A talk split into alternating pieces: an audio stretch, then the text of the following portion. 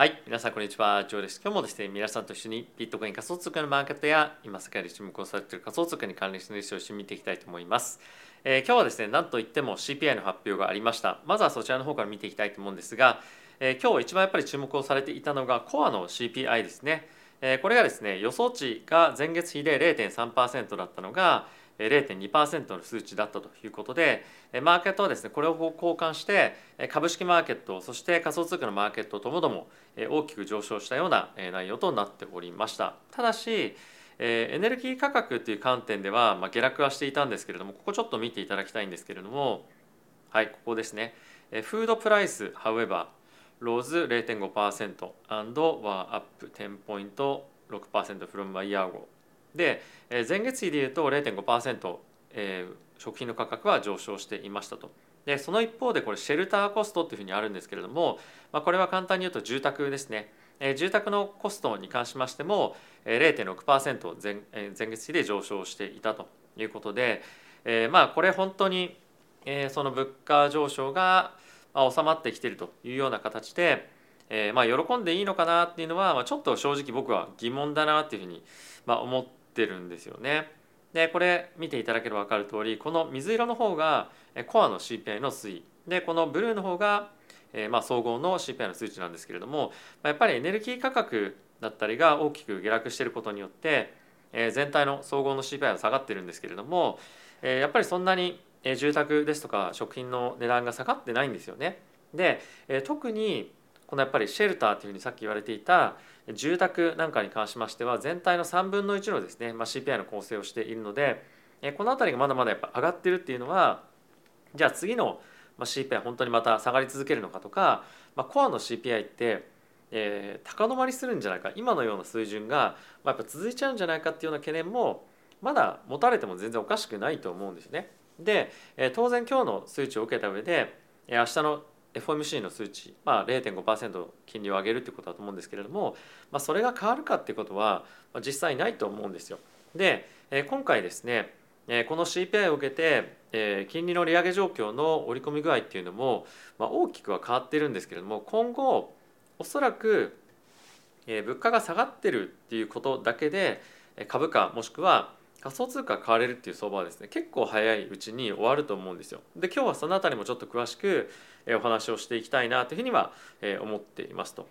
はい、で、えー先ほど申し上げました FOMC の金利織り込み状況というところを見ていきたいと思うんですが、えーその前にですね概要欄の方にもあります通り、えーバイビットがですね現在えー4周年記念ということで、えー日本円でですね140億円ではなくて1.4億円ですね昨日すみませんちょっとあの LINE の公式の方で流す情報がちょっと間違ってしまったんですけれども、まあ、総額1.4億円のえプレゼントをですね、まあ、するという企画最大で、まあ、BMW のですね X5 という車が当たるというようなキャンペーンやってますのでご興味ある方は概要欄の方から見ていただけると嬉しいです。まあ、あとはですね ZoomX に関しましても、えー継続的にまたですね、まあ、今トレーディング大会やっていたりとかあとは概要欄のリンクの方から申し込んでいただいた方についてはまあ今後もですねえー継続的にえーこのチャンネル単独でのえーまあボーナスイベントとかっていうのもあるので、えーぜひチェックしていただけると嬉しいなというふうに思っております。はい、ということでまずこちらの方を見ていきましょう。えーさっきも申し上げました通り FOMC の金利織り込み状況ですね。で今回の CPI の発表を受けまして5%っていうところよりも4.75%から5%っていうようなところが、まあ、金利のピークとして2023年は何、えー、なんですか置かれるんじゃないかっていうような見方が大きく強まりました。で、えー一応ですね次の FOMC に関しましては、え明日当然一つあるんですけれども次が2月そして3月の利上げでもう来年は打ち止めですよ。で11月12月で徐々に利下げをしてくるというような流れに今なっております。で一応明日 FOMC の段階、まあ、皆さん見ていただいているのは今日かもしれませんけれども、えー、FED の、えーまあ、方々がですね2023年および、まあ、その先も含めてどのような金利の、えーまあ、水準感をですね、まあ、マーケットで見ているかっていうののまた改めて発表があるのでそのあたりがどの水準まで高く置かれるのかっていうのは、まあ、かなりマーケットでは重要なポイントになると思うのでそのあたりしっかりと見ていきたいかなと思っております。まあ、あとはですね当然今回この CPI の数値が出て金利が大きく下がっているわけなんですけれどもパウエル議長としてはそんなにやっぱり早めに金利がどんどんどんどん下がられては、まあ、困るということもあるのである程度多価的な発言をすると思うんですよね。でそれに対してマーケットがどのように反応するかっていうのは、まあ、一つ非常に重要なポイントにはなってくるかと思いますし今後はやっぱり、えー、後ほどちょっとチャートも含めて一緒に見ていきたいんですが株式はですね今日上がったんですけど最初結局下がってきちゃったんですよ。でそれっていうのはやっぱりもうマーケットは CPI とか、えー、物価上昇率を、まあ、そんなに重要視してないというかもうこの辺りは大体もうある程度分かったよっていうのがあると思うんですよね。で今後、えー、金利を下げていくっていうふうな判断をする際に非常にやっぱり重要になってくるのが、まあ、雇用の数値ですよね。でこれはまあ2つポイントがあって1つは失業率そしてもう一つは賃金の上昇率っていうところかと思うのでこの辺りがまだぐんぐん伸びている状況の中で当然まあ利下げの話とかっていうのはまだまだできませんよ全然そんなの今話するような状況ではないので、まあ、かなり先になりますよみたいなことはパウエル議長は言うと思うんですよ。であとは将来的に利下げをするというふうになった時にかなり重要になってくるのが今は少しまあないがしろにされてますけれども物価上昇率っていうところが2%近くに下がってこない限りはこれまでずっとですよパウエル議長としても、利下げをですねなかなかしないと高い金利を維持して、まあ、しっかりと物価の上昇率というところを抑え込んでいくということをずっと言っているのでその辺りがやっぱ下がってこないと、利下げっていうのにはまあ至らないと。で、それをまあ引き下げるためにはさっき言ったような賃金の上昇率ですとかまあとは住宅の価格そして、えー、なんだあとあの食品ですね、まあ、食品の価格とかっていうところが、まあ、押してくるというのが一つやっぱり重要になってくると。でそれが起こるためには、まあ、やっぱりとしっかりと金利を上げて金利を高く維持して、まあ、経済を減速させるということが重要になってくるので、まあ、この辺りのポイントをまあ時によって重要度っていうのが高まってくる、まあ、もしくは低くなるみたいなものがあると思うんですけれども、まあ、その時々で例えば今であれば、えー、物価上昇率よりも失業率もしくは賃金というところの方が強く見られているので、まあ、そこが大事になってくる。じゃあその後何が重要になってくるかっていうと、まあ、さっき言ったような、えー、コアの CPI が、まあ、下落するようなところが、まあ、一緒に、えーまあ、失業率だったりとかそういったところと、まあ、合わせて落ちてきたりとか、まあ、あとは景気の減速っていうところが、まあ、ある程度しっかり見えてくるとあおろそろそろ利上げのあじゃなくて利下げのえー、まあ検討とかっていうのもあるかなみたいな感じになって、まあ、マーケットがサポートされてくるっていうことが、まあ、あるかもしれないですね。ただしその一方でやっぱり気になるのが、えー、まあその景気が減速している中で、まあ、物価が高止まってしまった場合、まあ、どうするのかとか、まあ、思った以上に、まあ、マーケットが非常に悪くなってしまってただし物価は維持されたままだと、まあ、やっぱりなかなかエフェクトとしても、まあ、打つ手がなくなったりとかして、まあ、思った以上に深いリセッションになってしまうとかっていうようなリスクもあるので、まあ、その辺りはまあおいおいですね来年また見ていく必要があるかなと思うので、まあ、その辺りはその都度シナリオを皆さんと一緒に確認をしていきたいなというふうに思っております。はい、で一応ですねさっき申し上げた通り、まあ、株式のマーケットも見ていきましょう。で一応今日株式マーケットこれ本当にひどい、まあ、あのヒゲ出てますけれども、えー、ちょちょっとチャート見てみるとこんな感じでドーンと上がったんですよね。でその後後にもう発表前の水準まで、まあ、一旦落ちてしまったということで、え株式マーケットは、まあ、今回の数値、まあ、一瞬交換しましたけれども、まあ、やっぱりさっき申し上げました通りもうある程度物価の水準感としてはもう見えてると。なので今やっぱり重要なのは、まあ、しっかりと失業率もしくは賃金ですとかコアの CPI の中で、ま、重要視されているようなものがま、下がってきているように見えないとやっぱりリスクマーケットの上昇にはつながっていかないよねっていうのが、ま、こういったところからも見え見えてくるんじゃないかなというふうに僕は思っています。はい。でまあ、そんな中はですね金利見ていきましょう。10年債の金利なんですけれどもこちらに関しては、まあ、今10ベースぐらい下がってます。ただしこちらもまあ似たような感じで大きくドーンと下がったんですがまたちょっとじわじわ戻ってきているような感じですね。で2年債の金利につきましても、まあ、どんと下がってちょっとじわじわ戻ってきているような感じではありますが、まあ、金利の方がどちらかというと、まあ、最初の動きに向かって、えー、まあ純粋に動いているかなという感じですかね。まあ、あのそもそもそんなに大きな動きは一応15ベースではある一方で、えー、まあここ最近の水準からレンジから外れてるっていうことも正直ないので、まあ、レンジ内での推移の範囲にとどまっているというふうに言っても過言ではないのかなというふうに僕は思っております。はい、で、えここからですね仮想通貨の関連したニュース皆さんと一緒に見ていきたいと思うんですが、えまずはこちらですね、え先ほどですね、ま、議会証言を、えー、FTX の今の社長今の社長ですよ。今の社長が、まあ、していたんですが前社長の、まあ、今度アフロですね。あのサムさんが、えー、今回ですね、まあ、約8個の、えーまあ、理由で、まあ、あの何ですかね、まあ、立件というか、えーまあ、起訴されるんじゃないかということが、まあ、今、えーまあ、もう逮捕されたのかな、えー、バハマの方で逮捕されたんですが、まあ、アメリカの方でも、まあ、いろんな、えー、その罪で、まあ、今あの起訴したいというか、まあ、あの立件したいというようなことが、まあ、起こっていますと。で、えー、ちょっとツイートでもこれつぶやいたんですけれども、えー、議会証言に FTX のですね、まあ、現社長の方が出てきてですね、まあ、いろいろと質疑応答をしていたんですけれどもその議会のアメリカの議会の政治家の方々がですねものすごく FTX の準備した証拠資料もしくはその証言っていうところに対して本当に怒ってるんですよね。こんなふざけたあの証言とかこんなのないと。でしかも、まあ、アカウンティングだったりとか、えー、そういったまあその何ていうんですか日々使った、まあ、エクスペンス、まあ、あの経費か経費の、えー、メモとかっていうところも、まあ、ほぼ残ってないと。もうこんなずさんなのありえないし、まあ、アカウンティングもちゃんとやってない、まあ、会計ですかねもやってないし何も記録が残ってないみんなのメッセージのやり取りももう多くが消えてるし、まあ、本当にこんなひどいのありえないっていうことで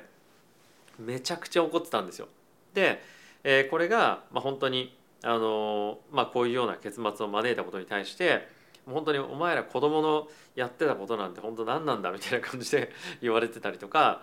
まああのなんていうか本当にこの怒りがですね今後、えー、まあ SEC を含め、えー、今後やっぱりクリプトをしっかりと規制していきましょうみたいな感じの、まあ、流れになってくるとどれだけ厳しいような規制になっちゃうのかっていうのがちょっと心配になるぐらい本当に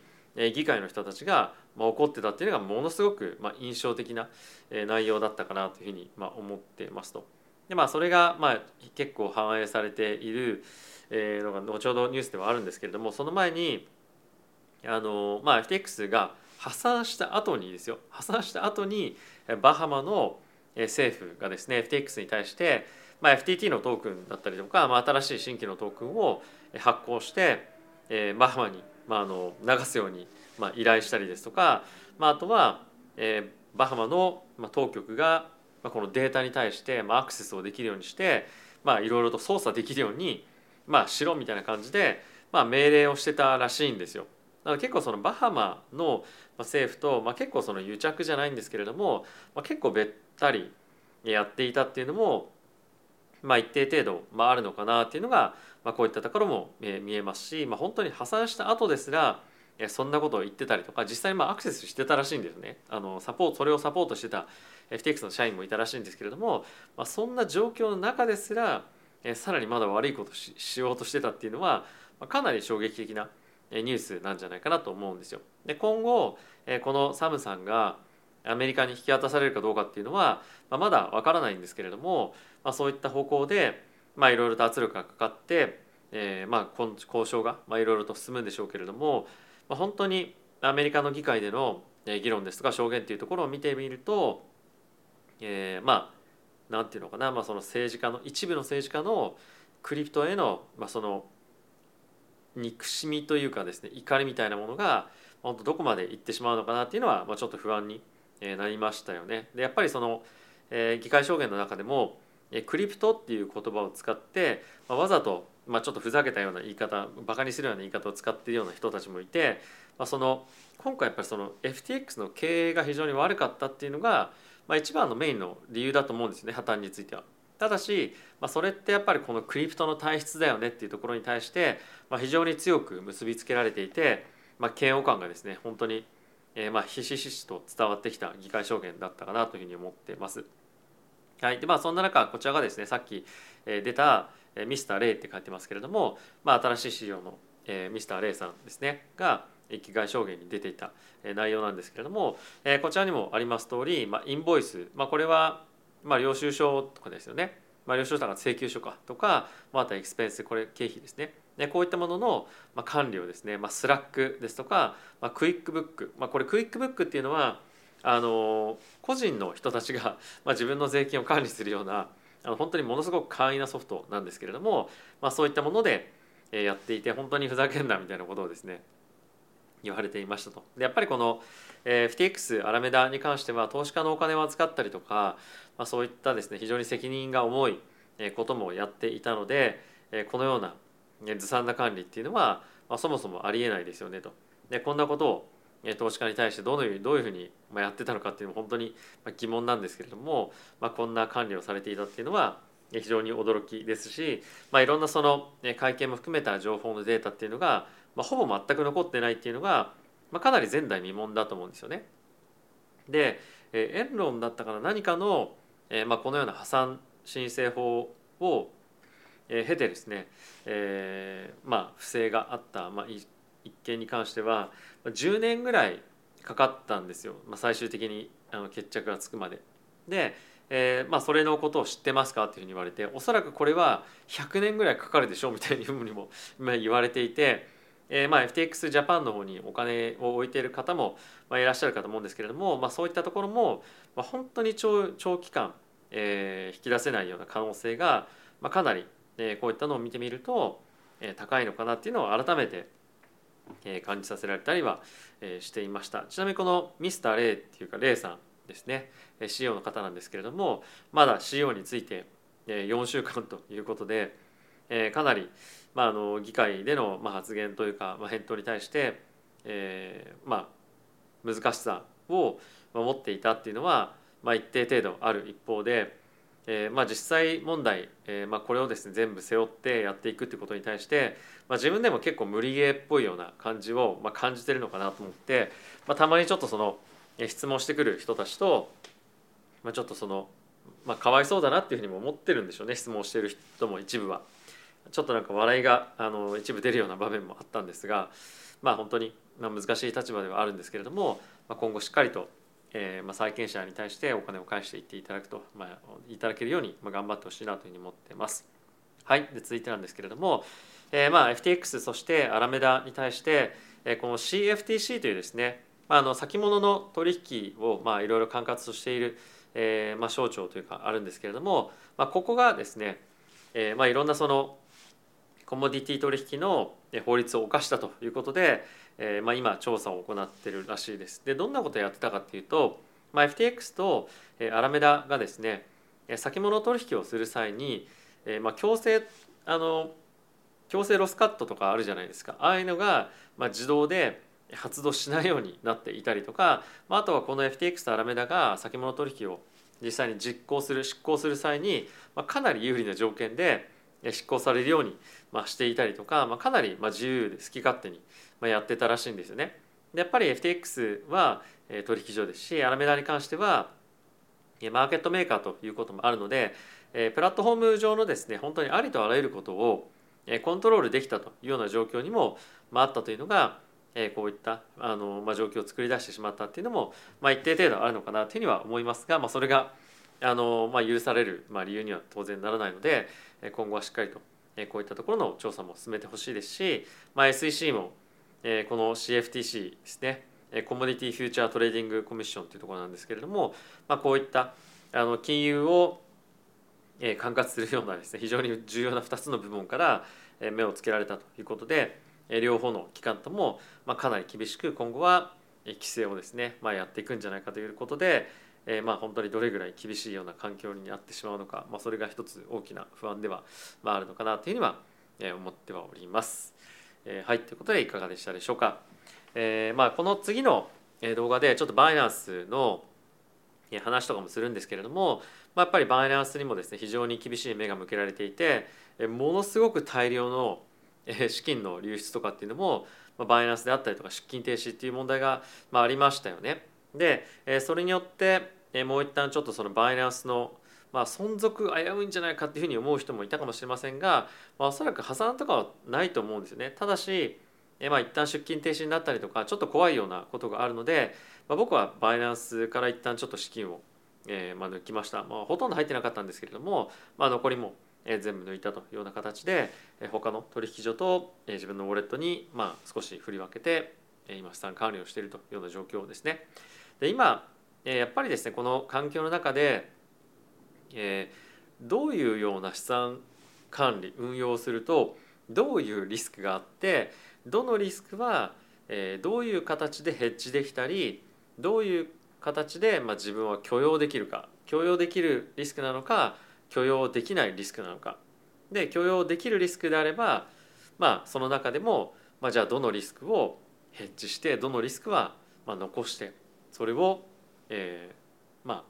理解しながら投資していくかみたいなところまで、まあ、ちょっと整理したりすると、えー、いいのかなというふうに思っています。で僕は一部、えー、普通にまあセックスに残してたりはしていて、まあ、それで資金を運用したりとかもしているんですよね。なのでまあそれはどこの取引所に置きたいかとかっていうのは、まあ、それぞれあるかと思いますし、まあ、何を安全と感じるか何を危ないと感じるかとか、まあ、やっぱり利便性も含めて、まあ、いろんな選択肢がやっぱりあります。でやっぱりエッジャーに入れてたりとかメタマスクに入れてたとしても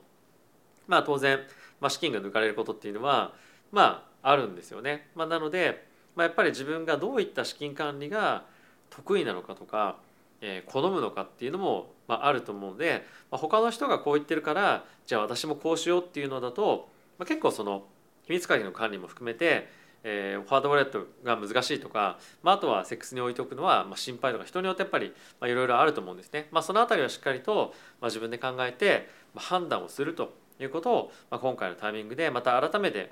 考えていただきたいなというふうには思っております。はいということで皆さん今日も動画ご視聴ありがとうございました。また次回の動画でお会いしましょう。さよなら。